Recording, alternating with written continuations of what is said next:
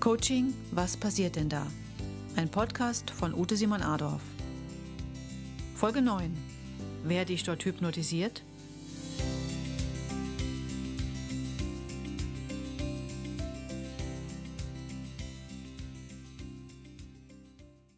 In der heutigen Folge geht es um die Frage, werde ich dort hypnotisiert?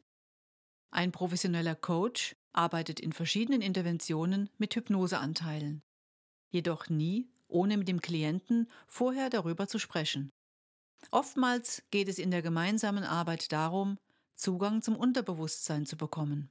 Warum? Nun, damit das logische Denken etwas in den Hintergrund gestellt wird und wir Zugang zu unserer Intuition bekommen zu dem Persönlichkeitsanteil, der weiß, was wir wirklich wollen und brauchen. Oft werden auch hypnotische Sprachmuster verwendet, die sogenannte Milton-Sprache. Sie kann man erkennen an Formulierungen wie angenommen, vielleicht, kann es sein.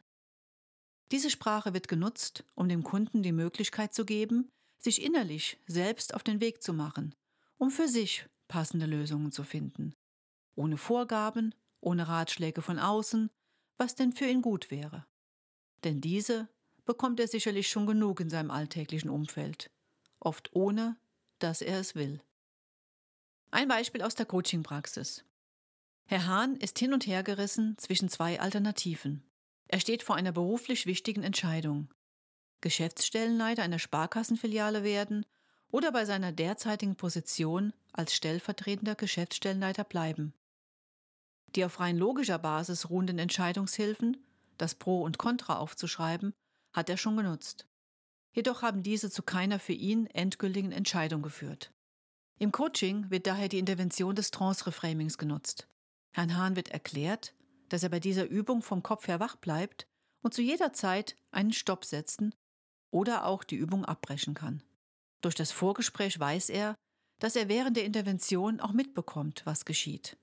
Auch kann er selbst entscheiden, ob er die Augen schließt oder sie geöffnet lässt. Herr Hahn wird mit Fragen angeleitet, in sich hineinzuschauen, sich vorzustellen, wo genau diese Persönlichkeitsanteile sitzen, die für oder gegen die neue Position sprechen. Er findet eine Möglichkeit durch Signale, bei Herrn Hahn waren es Bewegungen mit den Fingern der rechten Hand, zu zeigen, wann eine innere Stimme Ja und wann eine Stimme Nein sagt. Diese Zeichen sind wichtig für den Coach, um weiter zielgerichtet intervenieren zu können. Durch den Kontakt zum Unterbewusstsein haben der Coach und auch der Kunde die Möglichkeit zu erfahren, um was es dem Kunden wirklich geht. Der Coaché hat die Möglichkeit, intuitiv zu antworten und nicht, wie es im Alltag immer wieder passiert, alles logisch zu zerdenken. Die sogenannten Geistesblitze werden ernst genommen und es wird weniger kopfgesteuert geantwortet. Mit dieser Coaching-Intervention kommt der Hahn zu der Entscheidung, weiterhin Stellvertreter zu bleiben.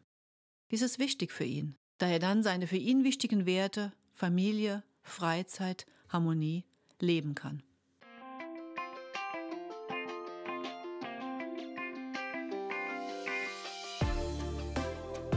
Schön, dass Sie heute wieder mit dabei waren. Sie möchten die nächste Podcast-Folge nicht verpassen? Abonnieren Sie jetzt meinen Kanal und folgen Sie mir gerne auf den bekannten Social-Media-Kanälen oder auf meiner Website simonadolf.de.